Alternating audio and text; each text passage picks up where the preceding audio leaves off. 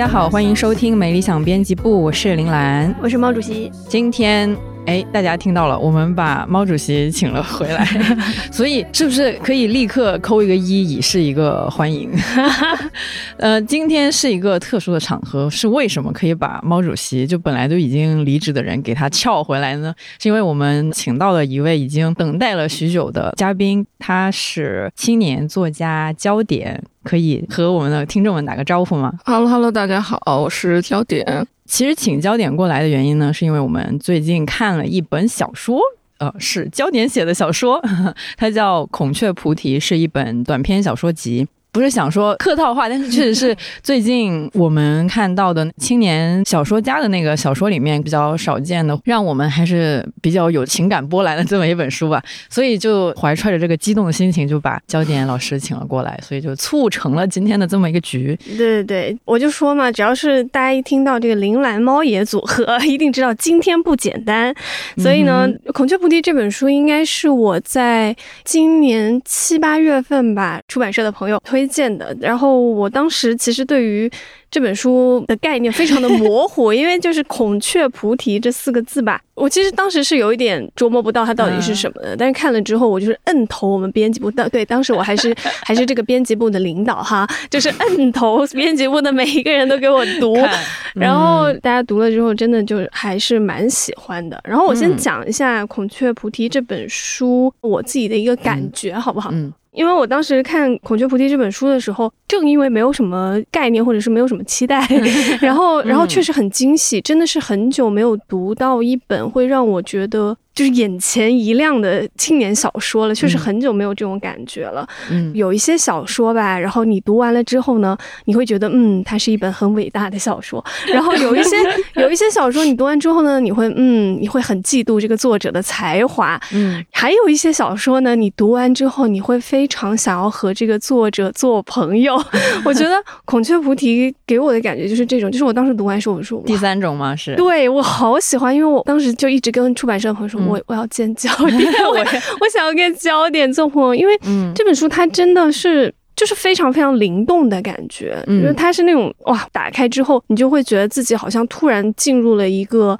完全陌生的、非常亲近自然的一个世界里面，嗯，就是你觉得他就像拿着一支笔，然后只要他走过的地方，所有东西都会活过来。就无论是什么，就无论是雨林里的树也好，雨林里的什么生物或者是植物也好，就是这个时代什么最贵？灵气和想象力最贵。嗯，没错。其实可以跟听众大概的讲一下，就是《孔雀菩提》这本书讲了一些什么样的故事？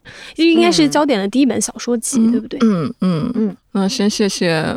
猫爷猫老师，很感谢您刚才那样子的喜欢，嗯嗯，也谢谢林兰林老师。这个小说集其实就是写了一些，嗯，说是云南的故事吧，但是其实更多的也是一些我自己是有点难形容吗？写完之后觉得，对，就是因为写的时候我并没有想，哎，我写一个小说集，它就全部是一些哎云南雨林的故事啊，女性的群像。嗯，他可能就是自己生活中的一些小小的瞬间，嗯，就想写就写了，然后最后出来发现，哎，他竟然全部都有某一个聚焦或者落脚点的地方，大家把它叫做云南的、雨林的，给了他这样的一些开拓吧。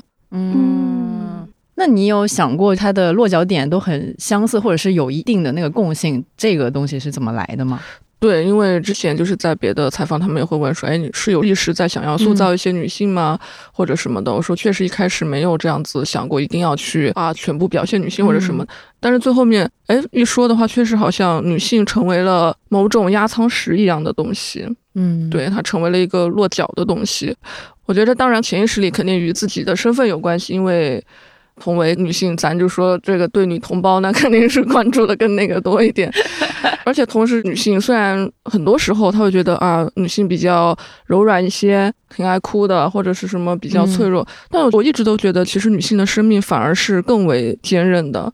嗯，往往在遇到真正的危险、困难那种好像很难以承受的痛苦的时候，我其实会发现，女性其实她的生命力更为的强大。嗯。对，其实这样听下来的话，我觉得大家可能会已经有一个大概的感觉或者是印象吧。嗯这本书其实它应该是由十一篇短篇小说集结而成的。嗯、女性角色和云南这两个可能会是这本书比较关键的一些意象或者是一些主人公吧。嗯读了之后肯定会发现，就是这里面的那些女性角色跟我们编辑部里过去读的一些可能更偏都市里的女性会非常不一样。嗯但是又会有一些很强烈的共性，那个是我嗯当时读的时候觉得很惊喜的一点，就是虽然可能他们的角色身份是我们不是那么熟悉的，但是确实他们身上有某些，像刚刚焦点说的那种很坚韧的那种生命力吧，很吸引我们的。所以嗯林楠有没有哪几篇是比较喜欢的？我还挺喜欢木兰舟、六角马，还有那个鳄鱼慈悲，我都挺喜欢的。那现在有没有收到什么反馈，说哪几篇大家的那个呼声比较大呢？嗯，说的比较多的就是刚才您说的木兰舟、六角马。鳄鱼其实喜欢的人不太多，所以您刚才说您喜欢，我非常的惊喜，因为这是一篇我觉得我自己来说可能投入了更多感情的东西。吗？对，然后还有神农的女儿们也有比较多的读者说可能比较喜欢这篇。对，嗯我其实喜欢的跟蓝的竟然没有很多重叠不。重合。我喜欢神农的女儿们孔雀菩提和鳄鱼慈悲耶。嗯嗯孔雀菩提其实是讲了一个小，就云南的那种小居士吧，就俞伯罕的故事，我我真的特别喜欢。可能最后那个白孔雀的那个意象，确实让我很惊喜，就不剧透了，嗯大家自己去看吧，因为其实还是有一些情节的。然后鳄鱼慈悲是因为，嗯。完了，我我就觉得可能是我老了，被这种衰老的东西戳到吗？对对对，它其实是一个衰老的主题。然后，然后那只鳄鱼有一句话也是让我觉得，哇，天哪，这就是我什么无怨无恨、无无牵无挂，对万物都慈悲。我现在就觉得啊，嗯对，它是让我觉得特别温柔的一篇。当然，整本书我都感觉某些部分会透露出焦点特有的那种温柔。他他那种温柔很奇妙，不是说就是语言啊，或者是风格上的温柔。嗯其实焦点的风格是非常非常。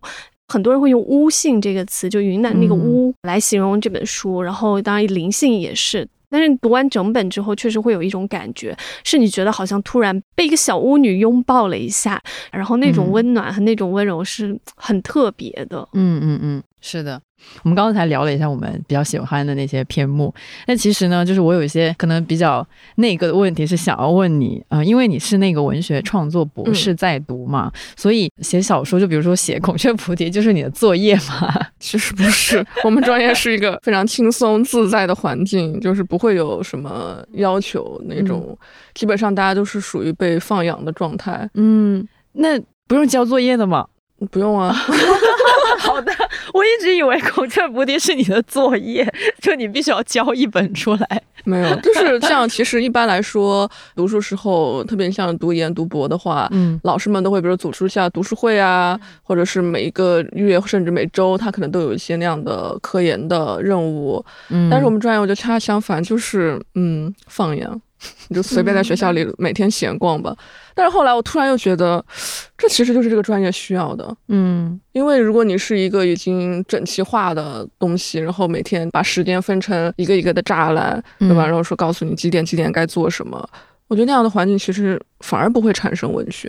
嗯文学就是要你每天在外面闲逛，然后它它就出来了。那这本书出了之后，因为毕竟是出道作嘛，第一本书嘛，那你是有什么感觉？是比较忐忑啊，还是挺平静的嘞？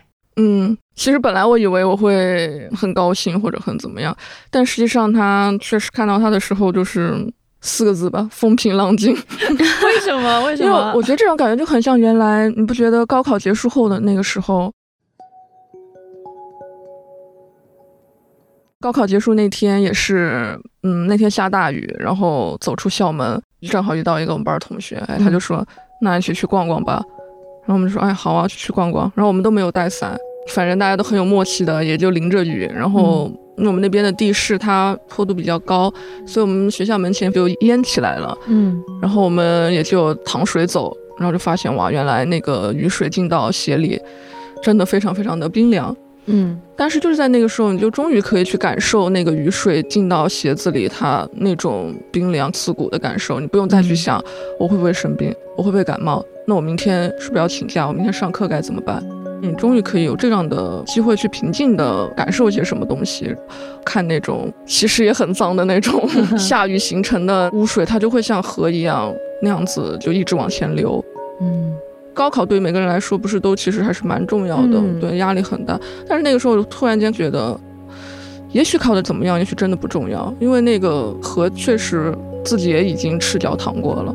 嗯。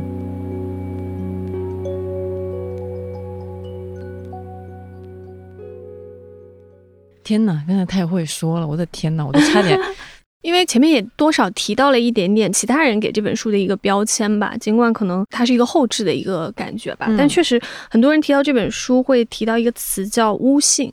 我觉得这个词其实还蛮少出现在我们平常的这种阅读经验中吧。嗯，嗯然后我想问问焦点，你自己会怎么理解这个词？嗯，对，这个词确实像刚才您说的，真的日常生活中很少接触到。一开始这个词儿都不在我的语料库里，然后我是看到孟岩老师写他这个序言，嗯他使用了一个“巫性”这个词。嗯其实第一次看到的时候，哎，我心里都我都惊讶了一下，因为这个词语其实在很多人的心里，或者是说在很多语境下，其实有比较负面的那种感觉，因为它好像连接着某种迷信，嗯对吧？有些那种东西，它与主流的观念可能它并不那么的相符。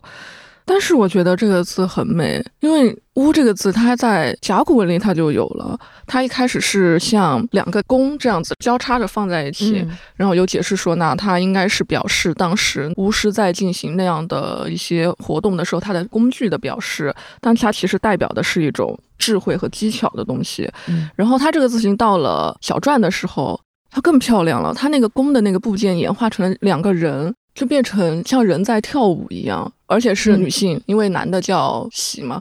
女性，然后她用跳舞的方式，她来沟通神灵和人类，嗯所以这个字儿看到时候就会让我想到想到云。我们的文化当中，很多故事当中，上面会有神灵，然后想到山，对吧？里面有很多奇奇怪怪的精怪，对吧？有的很活泼，有的很美丽，而且是女人，并且只能是女人。她们仅仅用自己的身体作为语言，就进行了神灵和人类和可能整个自然的沟通。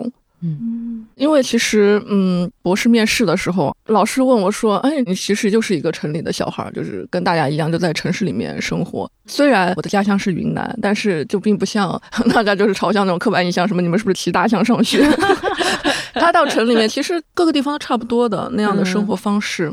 然后老师说：“哎，那是为什么你写的东西却会是这样子的一种感觉？”然后我当时说：“哦，我觉得很奇怪，因为我确实直到现在，我真的相信就是那种万物有灵论。嗯因为比如就是有时候，呃，散步的时候，把一个植物把它丢到了路边的那个那种应该怎么形容？它上面有一个栏杆拦着，然后下面是那个下水道的，嗯把它丢进去，然后说现在把你关进水牢了，你就再也出不来了。结果那天晚上回去就开始肚子痛，莫名其妙的 什么也没有吃，开始肚子痛。就你知道，戏弄植物也是会有这种下场。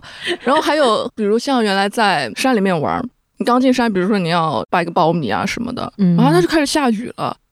然后你就想跟他赶紧回家吧，然后那个时候你就在心里说说拜托拜托，等我回到家再下吧。嗯那个山好像会听到你在这样子向他请求，你真的到你脚踏进家门的时候，那个雨水它才大滴大滴的落下来。嗯所以也许我们真的有某种连接吧，虽然我们可能看不到它。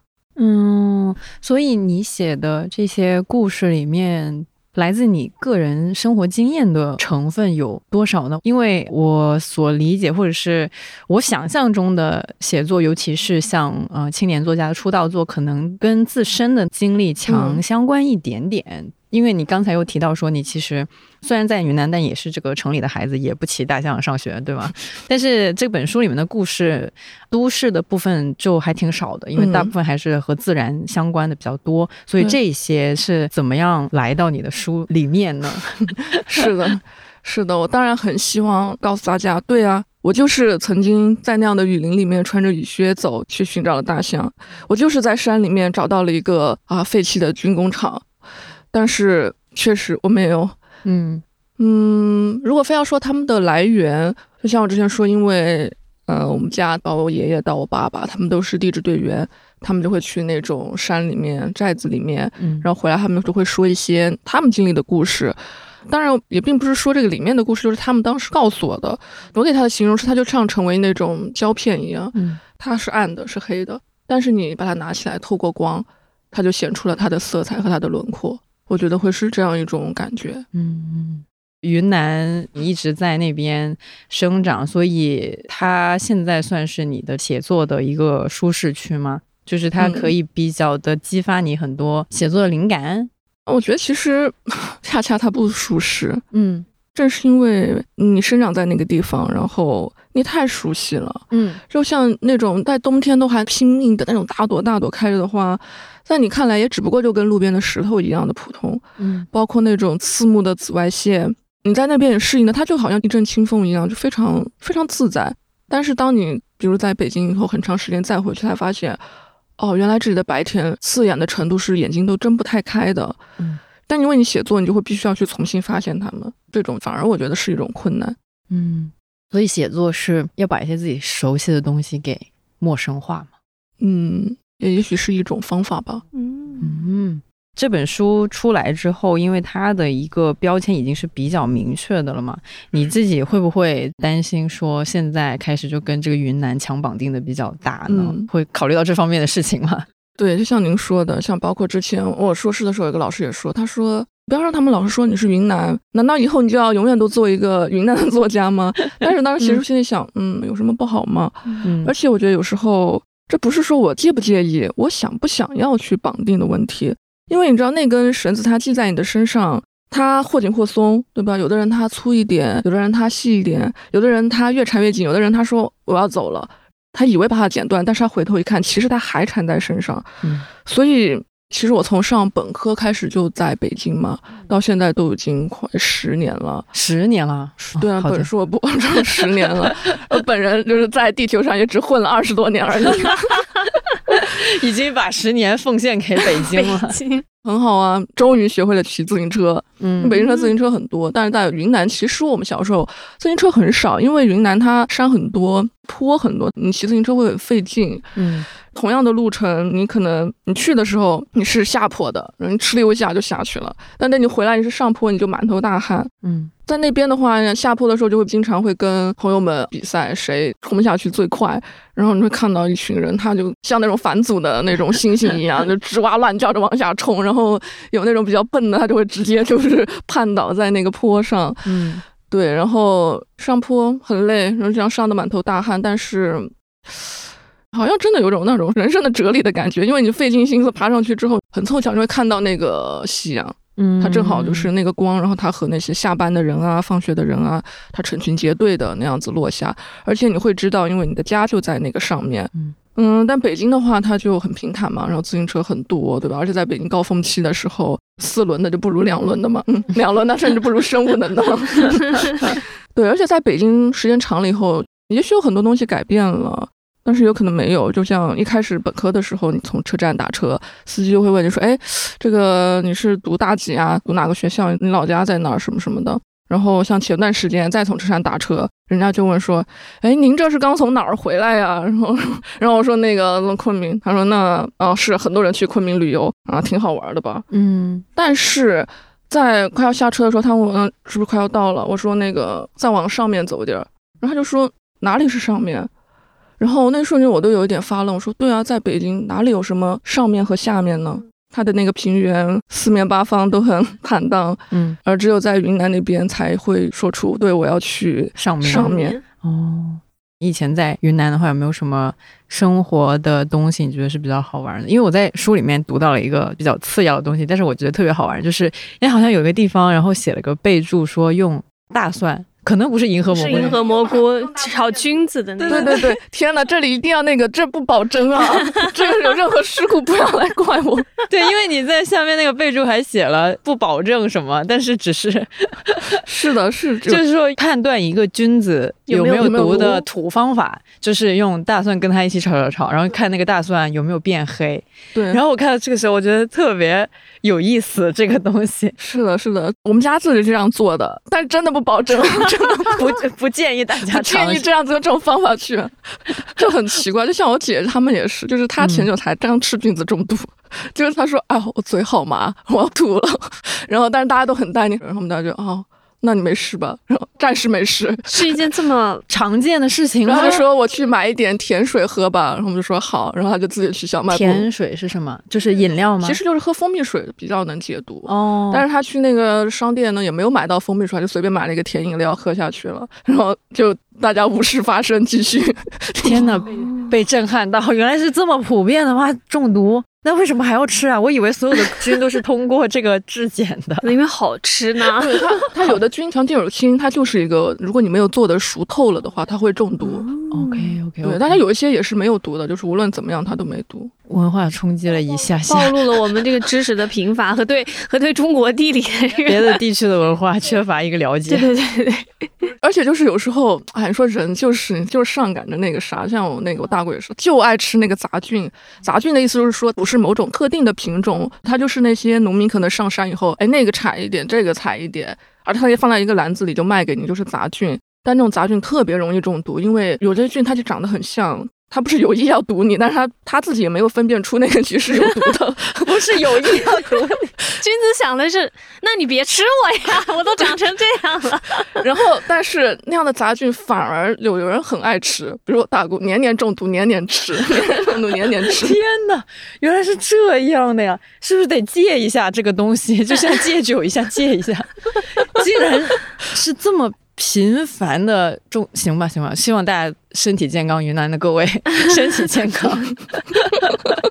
行吧，行吧，真的是。那么就是因为这个书里面嘛，我们刚才开头的时候，其实也就是这个情不自禁的聊到了一点，说其实很多打动我们的部分都是里面的女性人物都特别的有意思。我自己喜欢这个书的原因之一是，首先我读到那些他们所身处的处境，对于我来说是一个陌生的东西，但是到最后，可能你写着写着，我读着读着，到最后我会发现能够 get 到一些比较共通的感情或者是感受吧。起先我是先进入到一个比较陌生化的故事情景里面，然后到最后我我会得到一些非常神奇的情感上的共鸣，这个是我我自己的一个点。因为《孔雀菩提》里面的大部分篇目主人公都是女性嘛，然后我个人的感觉哈，这我自己的解读是觉得她们好像都在从一些个困顿啊，或者是困境里面在主动的、出走，或者说他们想要打破一些东西。但是呢，在后面的那两篇《鳄鱼慈悲》跟那个《黄牛皮卡》嘛，我读起来应该是男性为主角的小说嘛。然后你在那两篇里面，就其实就有在写衰老啊的那些东西。然后男性好像在里面，我感觉上是一个稍微被动一点的状态，因为他们好像都是在跟衰老的这个东西互动，然后最后进行一个和解的动作。所以你觉得你的这个故事里面是不是存在这种主动和被动的区别？对女性主动，我觉得是肯定的，因为我当然希望女性她能够洒脱自在，但是很多时候他在现实生活中更多的在这个方面是受到了阻碍的。嗯很多时候，我觉得女性在献祭她自己。嗯 对，但是男性的话，至少这两篇，我觉得他不是说一种被动的和解，包括像鳄鱼慈悲，嗯它其实是一种很激烈的、主动的影响了死亡的方式。嗯因为他的状态也许是被动的，因为衰老和时代的那个东西你是没有办法去对去改变的。但是他面前他有一个主动的选择，因为他想最后保有自己的尊严。嗯对，因为像刚才你们两位老师说，你们最喜欢竟然都提到了他，我真的 我真的非常非常感动。因为这篇其实是至少是同龄人吧，或者说年轻的人来说，反响没有那么明显的，因为他们会觉得这与自己离得太遥远了。嗯我刚才说为什么我会对他清楚的感情要更那个，是因为他的原型其实就是我的爷爷，他从地质队对吧，然后一直以来这样的一个人生的经历。因为我爷爷他就是一个很要面子的人，我奶奶就老说他死要面子活受罪。因为他原来做那种工作，他们搞那个测绘嘛，他其实很擅长那个地图啊什么的。然后他有个特别强大的本领，就是背诵那个城市的公交地图。后面那个你就问他，你就说指着那说，哎，这儿是哪儿哪儿，他就告诉你，就应该坐几路几路车到什么站去转几路几路车，然后坐过去。因为地图它指示了很多你可能未曾见到的地方，它的存在。然后那个地方有好多很漂亮的名字，像昆明有地方叫珠玑，就字字珠玑的那个珠玑。嗯，有的地方叫红山，就是彩虹山的红山，还有叫金马。然后看着这名字，觉得哇，原来就是嗯，有那么多很漂亮的地方。但是后面昆明突然有一天他说啊，我们昆明要开始修地铁了。嗯。地铁我们真的没有，即便到现在，其实也没有开通太多的线路。而某种意义上，地铁它其实象征了一个城市它的可能某种文明或者是现代化。现代化，对，好像因为你这个城市已经很好了，然后你才会有地铁。嗯，然后呢，我爷爷就很高兴的，像原来一样坐公车去到他一个常去的市场去逛。但是因为地铁的修建，它改变了公交线路的排班。嗯，就不知道回来的时候那个站台搬去哪里了。嗯，他就自己走了回来。他也没有问别人，就自己白天那个出去，一直走到了晚上黄昏的时候，他终于走回来了。所以他就是这样一个。然后包括像原来，嗯，有一段时间家里面有一些状况，那么当时是我爷爷负责来照顾我。然后那天好像是过生日还是什么，我爷爷就说：“哎，我我是大厨，就是说我给你做一顿大餐。”嗯，然后他就在那个厨房里面啊，哇，一通那个叮当作响啊，然后那种抽油烟机是吧？啊，那最后端出来摆一桌，就绿的绿，白的白，白的白，绿的绿，就是 全是白菜，就你知道放辣椒炒一个，不放辣椒炒一个，煮一个，然后清水煮一个，然后怎么弄一个？然后我说这确实是大厨，这个白菜大厨。是后来很长时间以后，我意识到中国，你知道刚成立的时候不是就有在进行大地测量吗？这个词特别打动我。大地测量，那个时候我们什么都没有，可是就是靠着双脚，然后山上他只能靠自己肩膀扛着那种非常重的钻机，大家一起扛上去，嗯，去测量了整个我们中国如此庞大的土地。那种时候不是就是靠着自己的。面子嘛？就是尊严。即便我们什么都没有，可是我们就是会把它测量下来，而且它精度会高，因为之后你所有一切你都要建立在这个上面。嗯，然后包括白菜，我就发现天呐，我是如此的喜欢一颗白菜。嗯，它就是用它那种绿色的那种毛茸茸的柔软，它就包裹住了一个负债累累的家庭，它的一点快乐。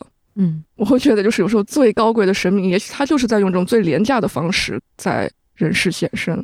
嗯，但是虽然这篇小说叫《鳄鱼慈悲》，但是江湖快意恩仇啊，我们的时代从不信仰慈悲。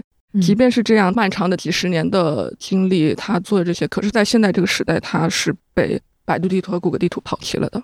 嗯，他的那些认路的本领，在这个面前又算得了什么呢？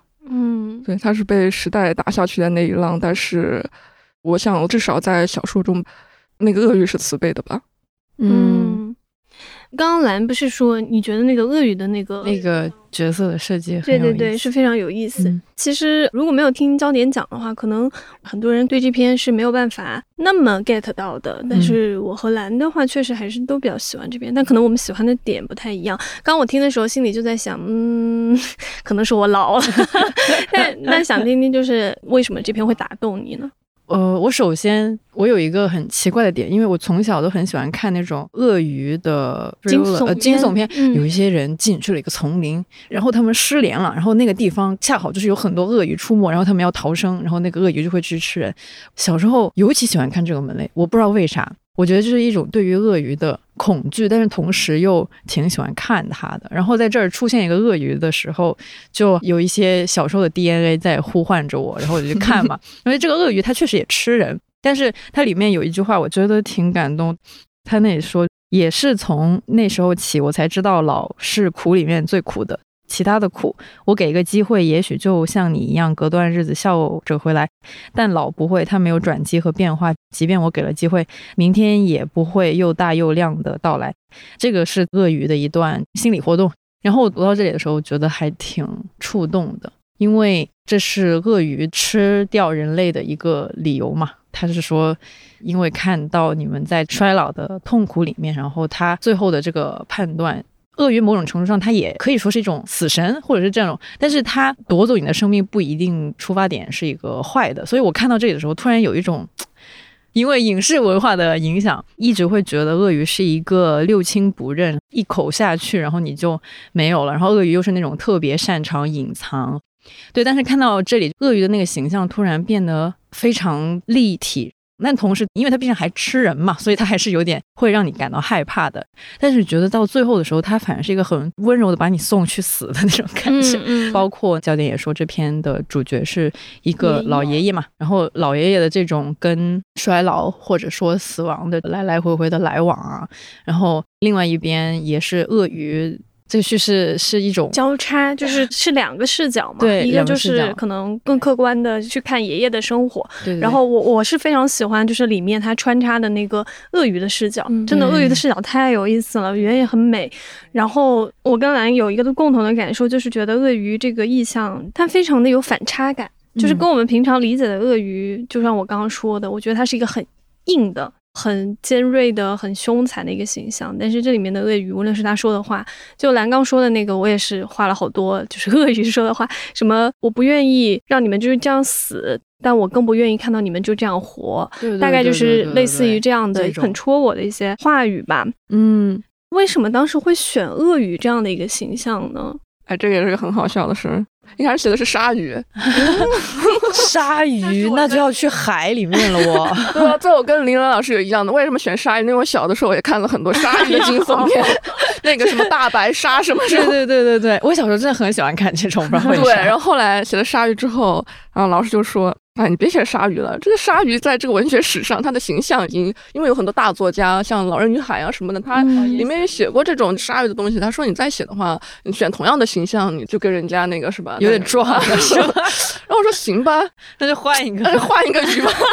换一个鱼。所以是这样想到的鳄鱼吗？想想着，嗯，鳄鱼啊也挺可爱的，就鳄鱼吧。对，嗯，刚刚其实还想问一个问题，就是说，可能鳄鱼慈悲和黄牛皮卡跟前面的一些篇目吧，我觉得读起来语言上会有一些不太一样的地方，嗯包括主人公吧，可能之前女性偏多，然后呢，最后两篇，我觉得能不能这样说，就相对是以男性为主角吧。嗯然后我自己读的时候是觉得说，好像你在书写女性和书写男性的时候，确实会有一些不一样的部分。就鳄鱼思维可能比较特殊，因为它跟你自己的爷爷就是这个经历会比较相关。嗯但黄牛皮卡，我其实读的时候感觉是比较比较不一样的一篇。你自己会有这样的意识吗？就是说，对于可能女性的这种在一些痛苦啊或压迫之下的一个状态，和男性他们所面对的这种不是可能人为的，它是一些相对来讲，比如说衰老啊，或者是时代变更这样的更难以抵抗的一些不可抗力吧。就是你在书写的时候，自己会有一些偏差吗？哎，我不知道为什么会像现代这样的现象。我觉得我应该我应该写一个就是女性，然后同样面对衰老和时代的问题的这个。倒不是，我反而会觉得，其实你对女性的那种笔触上面会更温柔一些，而且你会把她们塑造的更加有生命力。就是无论她在什么样的环境下，即便是第一篇木兰舟的老奶奶，我都觉得她同样要面对衰老这个问题。但相对来讲，木兰舟里的那个奶奶，比较酷。很洒脱，对对对，就是你对女性的那种笔触是会让我觉得哇，她们像是。在打破或者是改变一些什么事情，就是他无论在什么年龄阶段，就从最小的到老的他，好像都在打破很多东西，然后都会在改变嗯。但相对来讲，我觉得男性他好像是一个更被动的状态吧，即便就是可能他选一些体面的方式，但是他就会相对来讲更被动一些。嗯，但但两位男性，我觉得，因为你刚才大概说了一下，你觉得他们最后其实有一个很强烈的对于自尊的一个维护或者保护也好，这个其实某种程度上来说，它也是一个比较主动的东西嘛。嗯但是这样细想一下，就像黄牛皮卡里面的爸爸，他也是到最后有一个比较庄严的跟生命的一个对话。对，嗯因为我觉得很神奇的那种感觉，我不知道，可能也跟这本书它本身的一个编排有关吧。嗯对，当然这肯定不是你的意图啊，但确实嗯我读的时候会有一种感觉，就是觉得 女性她她在绽放，她在外扩的那种感觉，你知道吗？就是她会向外，然后男性就是默默的走向 走向某个终结，你知道？我当时心里想，哇，这个点意思，我觉得这个很神奇。我觉得可能是因为确实女性，像您刚才说，他好像从出生那一刻起就开始，各个阶段他都在去不断的嗯陷入了战役。你像很多人都会听到这种话说，啊，如果当初有 B 超什么，如果知道的话，你就不会生下来了。还有很多小孩说什么啊，为什么我没有哥哥什么的，嗯然后就算是你的母亲会说，如果当初有你哥哥，就不会有你了。嗯，你知道这个东西，他就从出生，他睁开眼睛看到，证明自己的存在对，，那一刻起，他就在证明这些东西。当然，你说无论男性、女性，无论是谁，他是不是都在这个世界上面临了很多挑战？可是不得不说，女性她的那种挣扎、抗争是更多的。嗯她很多时候甚至不是说表面上说啊，我就打你骂你，我就虐待你、家暴你了，她不那么明显的。别人都说，哎，你挺好的呀，你看你对吧，家庭也挺好的。可是你的心里会突然冒出来一个问号，真的是这样吗？嗯然后有时候甚至他甚至连那个问号他都没有冒出来过，嗯所以也许因为这是我自己更想要去让女性能够真正的得到些什么，或者是说改变些什么。然后像包括您说的《木兰舟》里的那个奶奶，她在面对同样也是死亡和衰老，她用了那样子潇洒的态度。某种程度上，我是想让她就像庄子一样那种逍遥的态度，就是那又怎样？嗯我老了，我要死了，那又怎样？也许这某种程度上也是我对理想的女性人格的一种向往和投射吧。就是我希望我自己也能够那样子，在面对一些东西的时候，我如果打不过你的话，至少我逃走了；或者在面对无可抗衡的东西的时候，我也依然挺着胸膛，然后说无所谓，没没事。嗯嗯，然后男性的话，我不知道为什么他们最后呈现出你说有种沉默的东西，嗯也许是因为我对他们的日常到底有什么特别细节的那种，也像女性一样隐而不显的那种意义上的障碍呢？我觉得肯定也是有的，但是，嗯，我不知道这样说会不会得罪人。说实话，他确实很多程度上，你得到了优待，你是知道的。你在你那个家里你出生的时候，你就知道你在这个家里的重要性。而且，我觉得可能还有一种，哎，也是很刻板的印象吧，就是觉得至少像家里的认识的一些男性，他会更普遍的采取一种比较沉默和比较忍耐的态度，再去面对一些事情。就像再大的事情发生，像我爷爷只是会低头沉默一下，仅此而已。嗯，嗯对，所以其实你笔下的这些女性，她们真的是各种各样，哎，就是从小朋友到奶奶，然后包括到一些会有一点点中年妇女，对对对，中年妇女也好，然后各种各样的，包括她们身份上的一些区别，也有神话里的一些角色的感觉，然后也有比如说像我很喜欢那个玉波涵，就是小居士的那个角色。嗯。我我很想知道，这些都是你怎么去捕捉到或者是创造出来的？嗯，对您说的玉波涵，那现实生活中我肯定没有认识这样的一个，我也没有跟着他在那个河边去真的看到了白孔雀。然后包括像您刚才说的六角马里面那个在山路上骑摩的的女摩的司机，嗯当然也没有那样一个摩的司机在那个山路上，他告诉了一个这样的故事。但是我话说回来，我真的难道不认识这样一个女性吗？嗯在某一个早点店里擦肩而过的，在某条街上也许并肩走了那么一小下的，他或者他的一部分，我难道真的没有见过吗？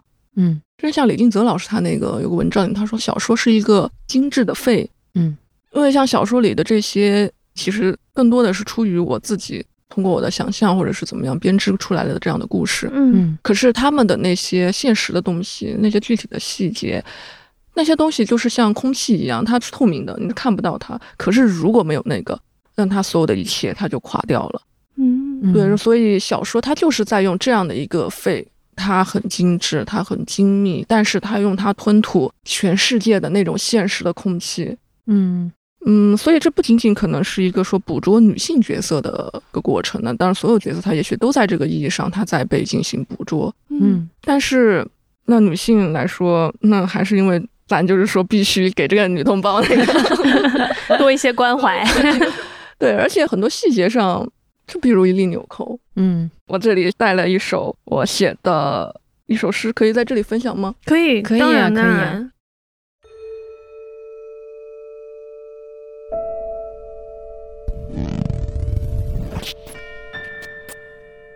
那时候我们阿珍没有名字，如果有，那就叫阿珍。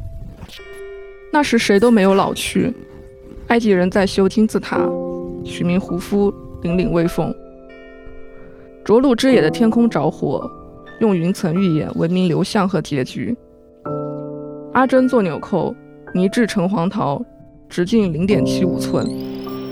透过纽扣的粗糙孔隙，看见大地在最初穿着苍绿色的外套。后来有许多阿珍，塑料的、陶瓷的、金属的。牛骨的阿珍坚硬，贝壳的阿珍珠光剔透。虫子在防空洞里咬破乳房的，十字交叉缝在唯一体面衬衫上的，坠痛的火车的，沉在时间久远的河里的。放学偷偷拥抱时深陷进年轻皮肤的，受了嘲笑丢进垃圾桶的，树的后悔的，落在候车大厅椅子缝的。我们站在阿珍纽扣的盘花上。用它系紧了一身松松垮垮的裤腰，在众人和历史呜呼哀哉的时刻，在淹没了坍塌神像的茫茫旷野边，阿珍拿着剪刀，缓慢修剪她的灰指甲。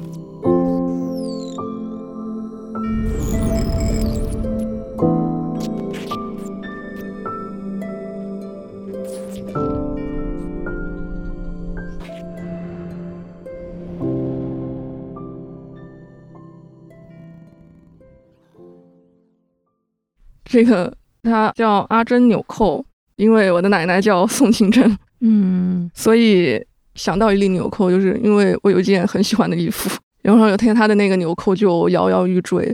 但是你知道，一件衣服不管它的材质再怎么样的话，它缝线的很精准，可是如果那个纽扣掉了，你就不会再把它穿出门了。当我想去缝那个纽扣的时候，发现，好吧，原来并不简单，并不是就随便拿线把它穿插几下就缝在上面就可以的，嗯。嗯，因为我的奶奶她会做衣服，而且她自学的。我觉得她也很神奇，就是她没有读过太多书，她的缝纫是从当时什么她剪的那种缝纫机的那种说明上学会了做衣服。然后后来我又看到那个真正缝纫的书，我觉得它其实是个非常复杂的程序，就是它的那种计算，它其实非常复杂。但我不知道为什么我奶奶她竟然学会了这样的技艺，而且在那个时候她用她的这个缝纫还补贴了家用。然后我就会有种感受，就是就是这一粒纽扣。不管我们家里像我姑姑、我的爸爸他们成为了多么体面的人，多么的了不起，可是，一开始他们的那些衣服就是这样的一粒纽扣系紧的，而且很神奇的是，有那种画面，我一直的印象很深刻，就在大家侃侃而谈那个股票的涨跌如何如何啊，就是又亏了多少钱，你新买的房子那一片又涨到了多少钱，然后新闻上不断在放外面的世界又怎么打仗了，哪个哪个国家又怎么怎么样的时候，我的奶奶紧紧坐在那里缝上一粒纽扣。可是我觉得有时候我们就是凭借这样的一粒小小纽扣，我们走了很漫长很漫长的路。传统家庭中的女性不就是这样吗？嗯嗯，对，像六角马那一篇故事，我读到的第一反应是觉得她气质上跟人物的那篇特稿《平原上的罗拉》有点像，因为他们的主题在我看来都有点像是出走嘛。嗯，当然他们在故事上是非常不同的两个。反正看六角马看到最后的那句话的时候，我就觉得我就是差点内心落泪。你知道我在讲哪句话吗？我知道。然后对吧？读到那句话的时候，我就觉得哦，我的天呐！对，然后就在那儿画了个下划线。嗯，是那个吗？妈妈，你跑快一点。对，当时就觉得哇，天呐，这个故事，所有喜欢人物那篇特稿的朋友们，真的很推荐读一下《孔雀菩提》里面的这一篇小说《六角马》。就这种相似性吧，其实最终还是因为，尤其是这种不是在都市里面的女性，她们的一个共通的生活的命题就是出走嘛。所以我觉得看到这些的时候，会有一种。这些就是女性写作的感觉，就我不是说一定要给她一个定义，就是女性写作的，而是说，就是当女性拿起笔去创作的时候，大家终归会在某种程度上走上一条相似的路，就是这个意思。对，那个妈妈，你跑快点！是那天我就在家里的时候，突然听到下面有个小孩，哇，哭了好久，一直在拼命的叫妈妈，然后就非常撕心裂肺在痛哭。真的很神奇，就是大家到最后遇到真的危危险或者是很痛苦的时候，你第一个想到的就是妈妈。嗯，但是。我在这里说这个，我妈会被打我呀。我妈妈不是一个典型意义上的好母亲，即便到她现在，你敢相信她都已经五十岁了，她还不会做饭。然后真的，然后那个家里面就是说没有筷子。原来我当然有时候也会觉得委屈和埋怨她，就是在比如小的时候，你可能一个人淋雨回家，再把校服挂在阳台上那样慌慌荡荡的时候。嗯，在晚上你一个人在家的时候，数着那个街上又有多少辆车过去的时候，我当然也会觉得委屈或者埋怨。他说：“为什么我的妈妈没有像别的妈妈那样 所以小的时候唱歌那个“世上只有妈妈好”嘛，然后我唱的是“世上只有爷爷好，世上只有奶奶好，世上只有姐姐好，世上只有爸爸好”。就妈妈那两个字，它就像一个那种钟，它那个报时的小鸟好像生锈了，它很难开口。嗯，但是在后面也是慢慢长大之后，突然有一天也意识到，她只能仅仅是我的妈妈吗？嗯，所有的妈妈就一定要有一个好像很标准的出场的样子吗？对啊，我的那个啊，总是穿着黑色裙子爱去公园散步的妈妈，我的那个总是在午夜十二点的出租车上 流泪的妈妈，对，然后还有我的那个在那种家庭破裂的前夕，她仅仅抽了一根烟，然后就竟然沉沉睡去的妈妈。嗯，在很多年之后，就包括现在长大之后，遇到一些在当时看来也许真的觉得还是蛮严重的困难的时候。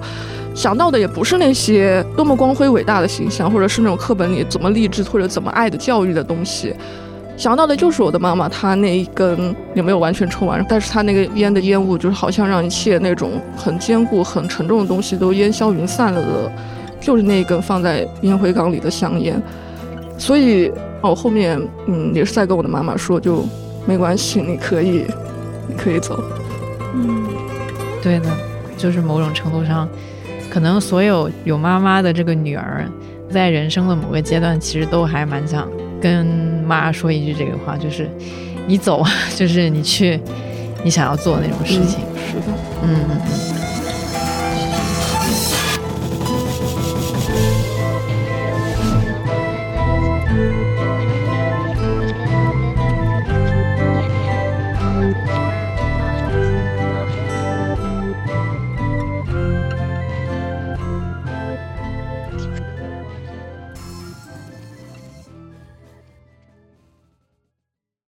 刚才聊了蛮多书的东西嘛，其实我们还准备了一部分关于表达欲的一些问题。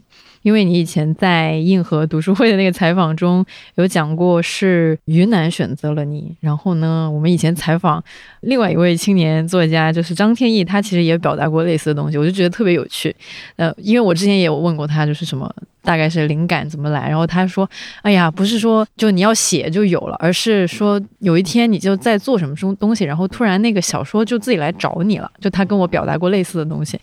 所以我觉得特别神奇，所以可不可以再跟我们分享一下你的这种写小说的开始，从念头到动笔的这种过程？嗯，啊，很羡慕张天翼老师，他的那个小说是来找他的，因为原来自己没有写的时候，包括很多人可能会觉得，就是像灵感嘛，有很特别强调这个东西，因为会觉得那个灵感可能就像一个金苹果一样，你知道，他突然不知道哪一天它吧唧一下砸你头上了，然后你就哇。来来感觉了，然后你就以马万言，你就洋洋洒洒，你写出了一个很棒的作品。嗯，但是至少我自己是这样，就是写作之后发现，其实灵感它不是一个金苹果，嗯，它就是一个慢慢去搭建和编织的过程。我会觉得这个从你想到写一个什么，然后去动笔的这个过程，它更像是你在一个野外有一个自己的小屋子，但你方圆都无人。嗯嗯，只有几斤。然后呢，你就有时候从外面捡回去一个破烂的渔网，有时候从外面捡去一个已经没有鸟了的鸟笼，有时候是一把可能刀柄断了的匕首。嗯，然后更多时候可能什么都没有，只是带回去了一身的那种赶路的烟火的味道，还有一身的泥巴。然后你就坐在那个屋子里面，一点点的去收拾、缝补它，然后把它们去拼成更有用的东西。嗯，然后在关键的时候，你把他们点燃了，他们就像柴火一样，可能有一点点的火光。那种火光，也许在别的人看来根本没有什么了不起的，别人也不稀的看。可是你也就是凭借那那样的火光，度过了很漫长的冬日。嗯，从灵感到写作，会更像这样的一个感觉。嗯。因为之前听过焦点在另一档播客里面聊到了一个话题，然后我们当时特别有共鸣，好像当时是因为那个主播问焦点，就说创作的过程是不是快乐的？对对对。然后当时焦点回答特别有意思，他说百分之九十九都是痛苦的，然后可能只有百分之一的时候就完成的那一刻，然后觉得啊，终于，然后但是但是其实百分之九十九过程都是很痛苦。可能因为我们就编辑的话，大部分都是在写稿的，然后平常也会写一些内容。确实，我一直是觉得写作的这个过程其实非常折磨的，因为当然，我觉得，比如说写小说，可能它是一个更需要你自身自发一些创作吧。像我们平常写东西的时候，我感觉更像是一个，就是完成一个什么命题，完成一个什么题目的时候。就是更痛苦，所以当时我听到娇姐说这个，我就笑了，我就觉得对，特别的有共鸣，但也就也很好奇吧。就是作为小说作者，你自己最开始是怎么找到自己想要表达的东西呢？为什么会选，比如说小说这样的一个创作方式？嗯，就是它这么痛苦，但是你还是写了。Why？是哇，就是人就是说啊，人就是一种犯贱的动物。对，就一开始的时候，其实我是写诗歌嘛，那个因为我硕士的时候是主要是写诗歌，然后当然后来我是觉得可能有更多的故事的东西，它用诗的形式也许不太那么容易去表达了。嗯嗯，然后这种就是为什么想写，主要是因为啊。就像你们那个问的，怎么保持表达欲？就是平时少说话吧。哦，是这样的吗？把说的留给写小说的时候吗？就是可能我在日常的生活里面啊，就是你也不想说话，对，就说话比较少。然后 好的，好，就没有那种太多，你知道，每天可以巴拉巴拉巴的那种朋友。但是你每个人其实你的内心是会有很多东西的，嗯，所以。呃，写作我不知道这个建议到底靠不靠谱。就是如果你想写小说的话，就是平时少说话。有时候说了以后，你那个东西卸掉了，你好像情感也都和别人分享分担了。那有时候你可能写不写，其实也无所谓。就像包括我老是重复爷爷这个事情，因为我就是觉得，因为我平时并没有到处别人说啊，我多么多么爱他们。如果他们有一天去世了，我也不会 跟着他们一起去死这种话。但是我可以通过写作，让所有看到他的人都知道。原来曾经有这样一个老人，他的一些生活或者是什么，嗯嗯嗯，少说话，这个建议非常的有用。所以小说家可以理解为就是心事都还蛮多的嘛。焦点给我感觉是那种很敏感的人，就是他他不表达出来，但是他其实内心可能，我不知道是不是这是如果你想要写小说可能需要的一个特质吧，而且是不是要对什么东西有一个比较强烈的。爱或者是某种情感吧，才能够有这样。像我平常也不太怎么想说话，但是我也没有那个，好像就也很难找到那种想要表达的东西。可能是我内心太缺爱了，对不起。对，总觉得是挺遥远的东西。就是有有时候我其实会想说，像我们这种很普通的一个文字工作者，跟写小说的那个距离到底是什么？当然，我知道咱们这个文学素养有很大的这个鸿沟，但是我的意思就是说，我好像从来没有动过一个念头说。老娘要写一篇小说，就是我觉得那个念头是怎么样长出来的，很神奇。就是我也从来没有说，我生命中有一些东西，我好像得需要找小说这种方式去把它表达出来，否则林兰只会用表情包表达他的 每日表达欲。对，就是这种意思。就是说，比如说我有什么想表达的，然后我就找个表情包，然后就是那种很腐朽、很意识。发了这表情包之后，就就没了。但是 对于你们来说，它最终会在你的心里面酝酿成一个小说。嗯，没关系啊，我觉得你用表情包表达感情也很好啊，而且。我觉得我对这个当代的艺术还是很乐观的，以后也许就有表情包小说，不仅仅只有表情包就表现了很多的 一种连贯的情绪。我的表情包全都是猴子，没有什么好，没有什么好什么的。而且你不想去，比如说一定要写一个小说，这我我觉得也完全不重要。但是，嗯，你想为什么写？我觉得有时候可能会有这种 某种程度，难道说自大吗？自大的念头，就像。呃，没有在这个小说集里，就是因为这个小说集它里面的稿子都是在博士之前的了。后面写一个叫《暴雨过境》的小说，嗯嗯，它里面写了一个在红灯区理发店，好的，是从事嗯那种工作的一个女性。因为小的时候放学回家有段路，就是那种红灯区。好的，嗯，那边呢，一开始呢我就不敢往那儿走，你知道吗？就是我觉得那里就是说你走过路过都是会被抓进去那个什么。抓走，然后，但是如果我不走那条街，我就要绕一个路，就是要到它的对面，然后要过马路那才能绕过它。然后有一天呢，我就突然就，我下定决心说，我作为祖国的花朵，我咱就必须今天我就走一个这个路看看。然后走的时候发现什么都没有，有有一个工作者，年纪也不小了，他虽然脸上敷了非常重的粉底，但是他的那个褶子啊，那种明显的衰老的程度，嗯。他就坐在他的这个店门口，然后用清水煮了土豆和玉米，然后小瓜，就那样清水煮了一锅，然后在那里吃饭。然后那个时候就觉得，嗯，大家好像也没有什么特别不一样的，嗯。然后在想到他之前怎么样了呢？他现在怎么样了呢？他都已经那么老了，他之后又怎么办呢？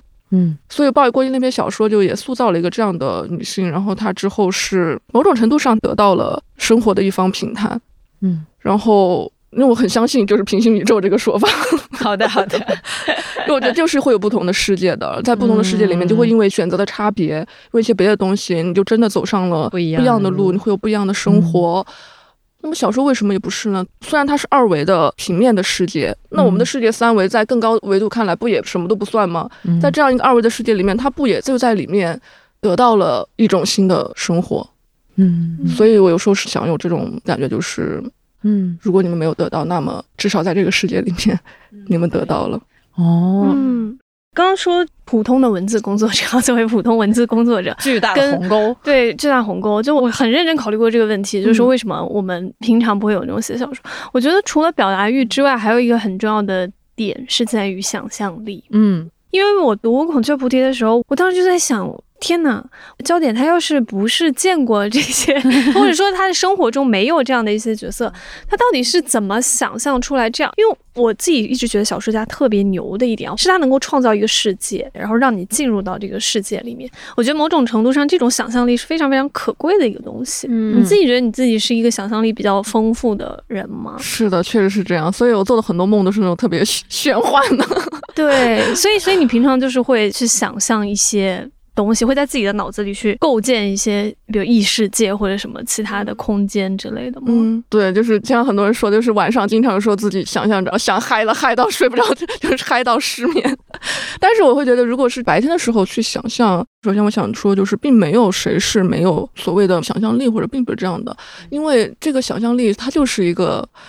就康德说的那个啥，什么心灵的原始能力，其实让我们生下来的时候那一刻起就已经在有这个能力了，而且我们就是曾经有过一个很漫长的想象力的时代呀、对吧？我们在用想象力去认识世界，嗯看到什么东西我们解释不了，我们就说啊，那它就是一个什么什么什么什么，它就是一种认识世界的方式。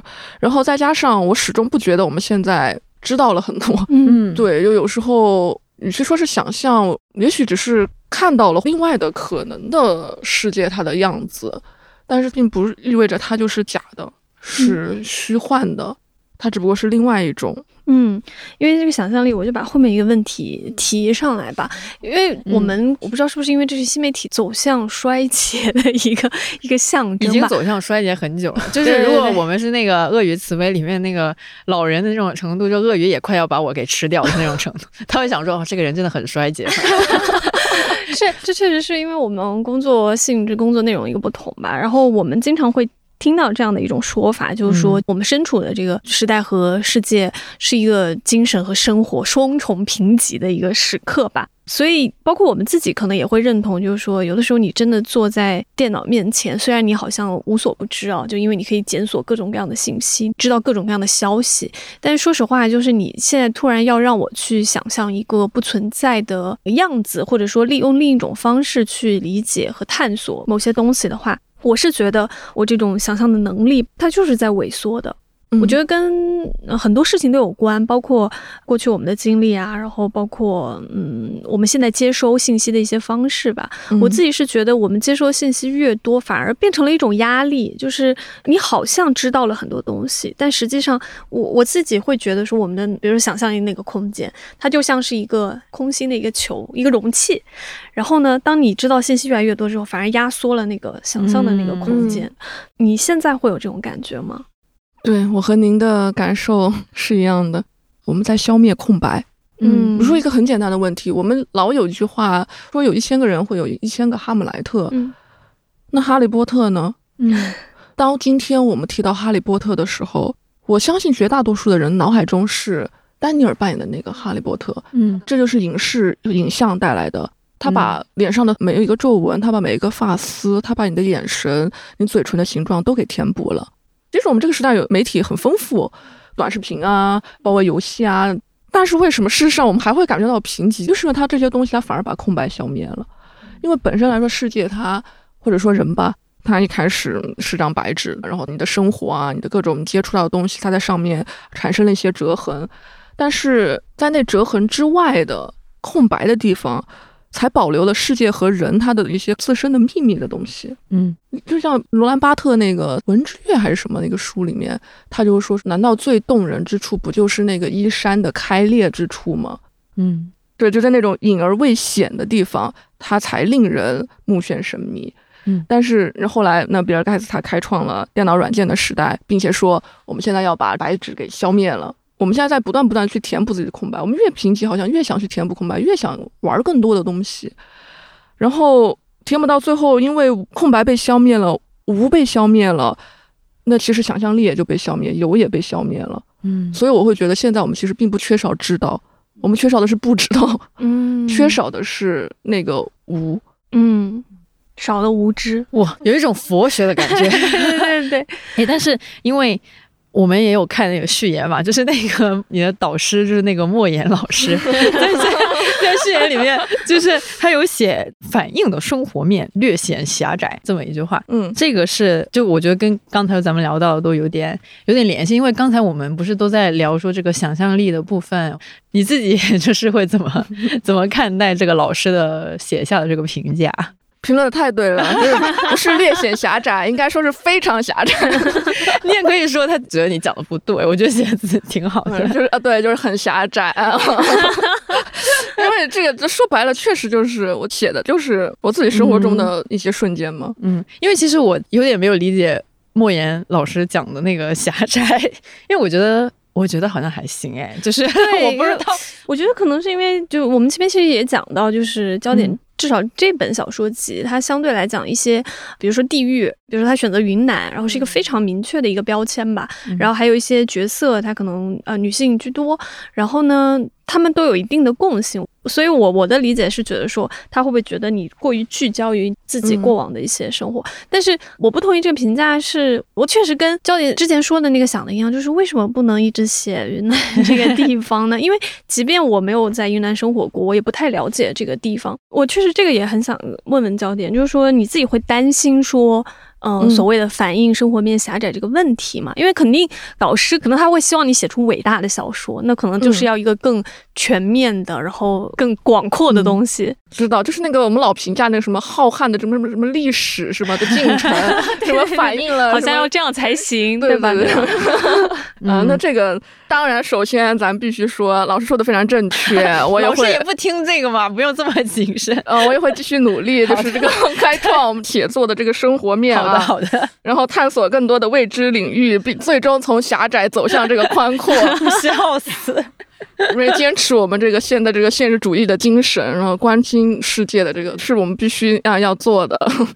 然后您刚才说会不会担心？我不担心哎，因为我不觉得就是一个写宇宙的作品就比一个写乌龟的作品要伟大哎，嗯嗯所以没关系啊，你写你的宇宙好了，你写你的世界战争好了，我就写这个乌龟又怎么样呢？嗯嗯，对对，我还想问一下，因为你的老师是莫言老师嘛，但是呢，因为我们又是同龄人，其实我还挺好奇，作为跟着互联网一起长大的一代吧，某种程度上，你觉得你自己在写作啊，或者是观察、介入生活的方式上有什么不同之处吗？就是跟以前的那些老作家们，嗯，这个肯定的，因为像嗯老一辈作家，他们不是原来经常会去什么采风嘛，好像是他们一个非常重要的活动。采风，所以我觉得可能老师为什么会说觉得略狭窄，是因为他们很多东西确实是靠体验得来的呀。但是因为像我们现在打开电脑，确实有很多很多的信息。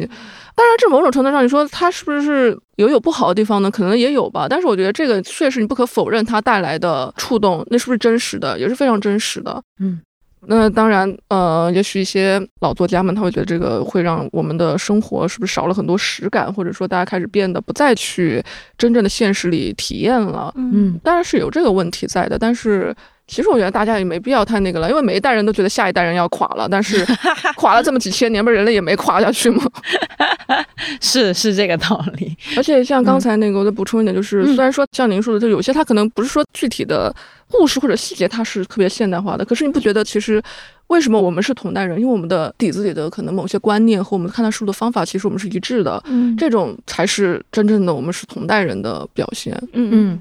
还有还有最后一个问题，其实就是稍微形而上一点点了。但是我觉得刚才我们的聊天其实都有聊到，就嗯我其实还蛮想问你说，嗯，想在小说的虚构性里面达成或者探索些什么？嗯，真的，时代的车轮滚滚向前，你很多东西你确实就像我们可能比较喜欢的，像云南那种山野的东西、山林的东西，暂时找不到合适的词汇吧，就还是姑且称它为巫性吧。你无论如何，你再怎么觉得它好，可是它就是会慢慢像炊烟一样，它就会消散了。但是的，但是在这个二维的世界里面，它建造了，它留下来了，而且你还可以再进去，哎，玩一玩，看一看。I've got nothing to say to you. I've got to look at That love that I once felt for you is by now as good as dead. 你现在最大的娱乐是什么？娱乐。平时还喜欢干嘛嘞？就是发发呆啊，然后散散步啊，然后就是在那种 游泳池里面飘着。今天最大的 take away 是少说话，多闲逛，多发呆。对对，今天是最大的一个干货，就是这个，就是奉劝各位少说话，多发呆，多闲逛。说得好，对我们就这个作为结束语吧，就是这样子。然后，那我们就三二一，一起说一下，就这样吧。啊，三二一，就这样吧，拜拜，各位。